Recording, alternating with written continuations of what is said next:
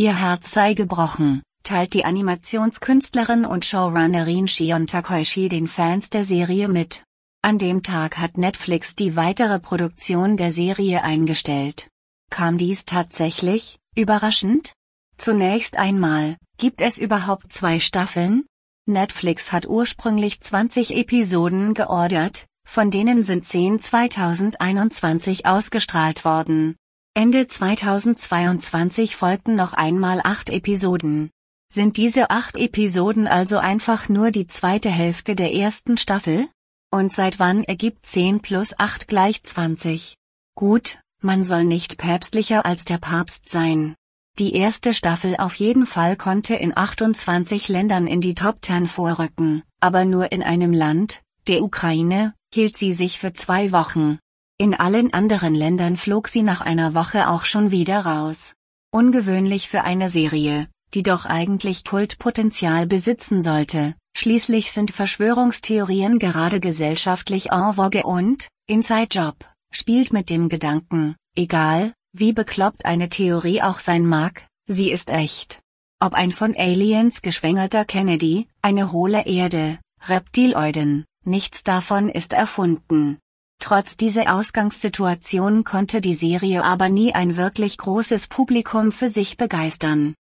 Zur Erinnerung, Inside Job, erzählt die Geschichte von Cognito.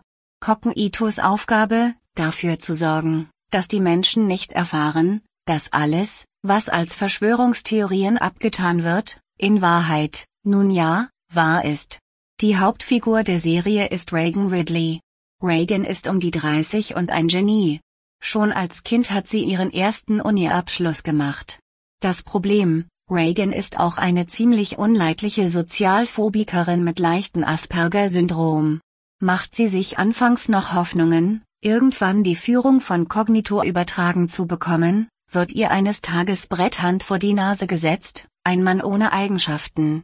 Er ist kein Genie, er ist kein Mutant, er ist einfach der dritte, ungeliebte, Sohn einer sehr, sehr reichen Familie. Und ja, er hat Charisma. Menschen mögen ihn einfach. Ein Gag der Serie besteht fast schon darin, dass Brett auch tatsächlich ein netter Kerl ist. Er ist verständnisvoll, er glaubt sogar daran, dass Cognito eigentlich Gutes tut. Irgendwie zumindest.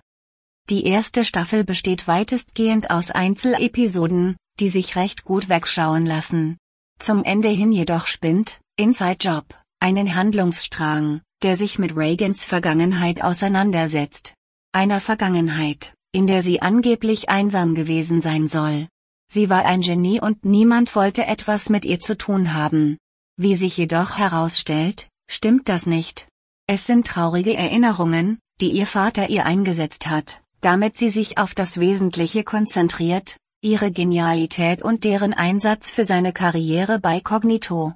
Die Sache ist nämlich die, Rand Ridley, ihr Vater, ist der vielleicht intelligenteste Mensch auf Erden. Er ist aber auch ein Arschloch epischen Ausmaßes. Seine Liederlichkeit ist derart gewaltig, dass er trotz seiner Genialität irgendwann bei Cognito rausgeschmissen worden ist. Nun gibt es Momente im Verlauf der ersten Staffel, die vermuten lassen, dass Rand gar nicht so mies ist, wie wir ihn sehen.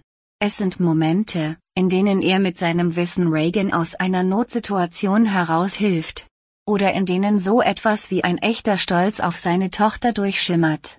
In dem Moment jedoch, in dem klar wird, was er seiner Tochter angetan hat, steht fest, Rand Ridley lässt selbst die Verschwörer, die die Welt in Wahrheit beherrschen, nett aussehen. Die Serie wagt sich in diesem Moment zu einem Bruch, der es in sich hat. Hier stehen zwei Hauptfiguren, die sich nie wieder etwas zu sagen haben werden und zumindest Reagan hat keinen Grund, für diesen Kerl auch nur im Ansatz so etwas wie Sympathie zu empfinden. Der Cliffhanger zur zweiten Staffel lässt ausgerechnet Rands Traum wahr werden. Da der Chef von Cognito eines Betrugers überführt wird, ist dessen Stelle vakant und es ist ausgerechnet Rand, der aus dem Ruhestand zurückgeholt wird. So beginnt die zweite Staffel also damit, dass Rand nun Kognito vorsteht und diese Staffel hat nicht den Hauch einer Idee, was aus Rand eigentlich werden soll. Rand ist ein Ichling, was aus der ersten Staffel bekannt ist. Doch was will Rand, außer, dass seine Ex-Frau mal wieder mit ihm ausgeht. Niemand weiß es. Rand, in der ersten Staffel immerhin noch eine Witzfigur mit Abgründen, verkommt in der zweiten Staffel direkt zur Witzfigur. Abgründe? Da ist nichts mehr. Die Geschichte von Rand ist auserzählt. Was nun in der zweiten Staffel passiert? Das gleiche, wie in der ersten Staffel. Die einzelnen Episoden verlaufen etwa wie folgt, ah, es gibt da, sagen wir, die Verschwörungstheorie, dass alle großen Hollywood-Stars bluttrinkende Vampire sind. Inklusive Keanu Reeves, der gerade Reagans Mutter den Hof macht. Natürlich ist die Theorie wahr und am Ende der Episode bleibt das Geheimnis gewahrt. Ab geht es zur nächsten Geschichte.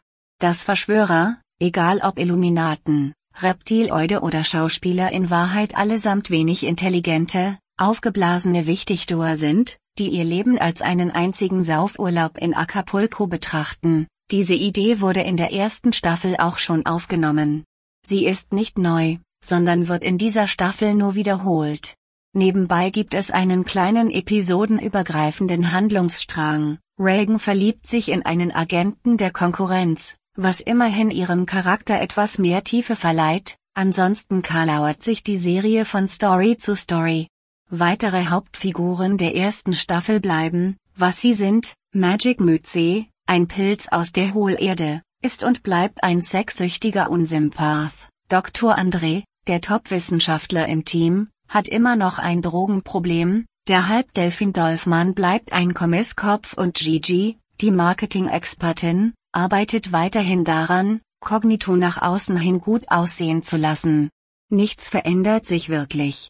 Was die Reaktionen der Figuren auf dramatische oder absurde Situationen so unendlich voraussehbar und öde macht. Von Reagan und Brett abgesehen, sowie Städtler, jenem Agenten, in den sich Reagan verliebt, sind alle handelnden Figuren Charaktere aus Schablonen. Sie handeln nie überraschend, nie kontrovers.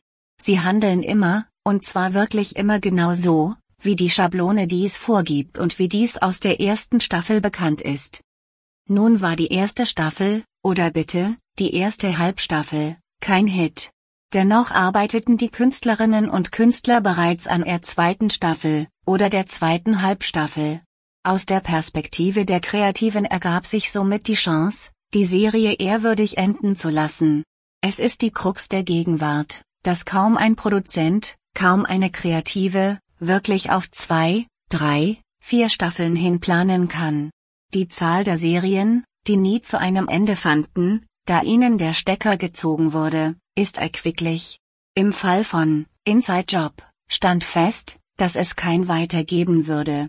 Und an diesem Punkt wird die Geschichte unangenehm. Die zweite Staffel endet natürlich mit einem fetten Cliffhanger und jetzt ist Netflix der böse Kapitalistenkonzern, der den Fans, die es gibt, das ist keine Frage, die Freude an ihrer Serie versaut hat.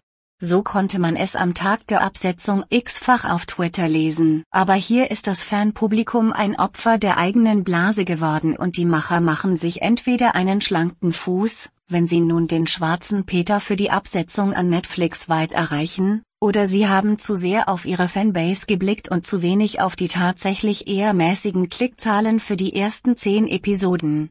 Auf wichtigen Märkten wie Frankreich oder Japan konnte die Serie keine Top 10 Platzierung erzielen, aber auch auf großen Märkten wie dem südamerikanischen, war Inside Job de facto nicht präsent. Und in den USA reichte es für gerade einmal eine Woche für einen fünften Platz.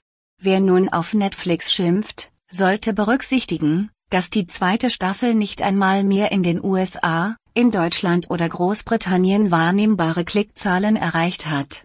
Die Serie war beim großen Publikum ein Flop. Das ist für Fans bitter, aber das ist die Wahrheit und keine Verschwörung finsterer Mächte. Dennoch findet die Serie eben nicht zu einem Moment des Abschlusses. Sie endet wie so viele andere Serien auch und vertut die Chance eines ehrenvollen Abgangs. Inside Job gibt es bei Netflix.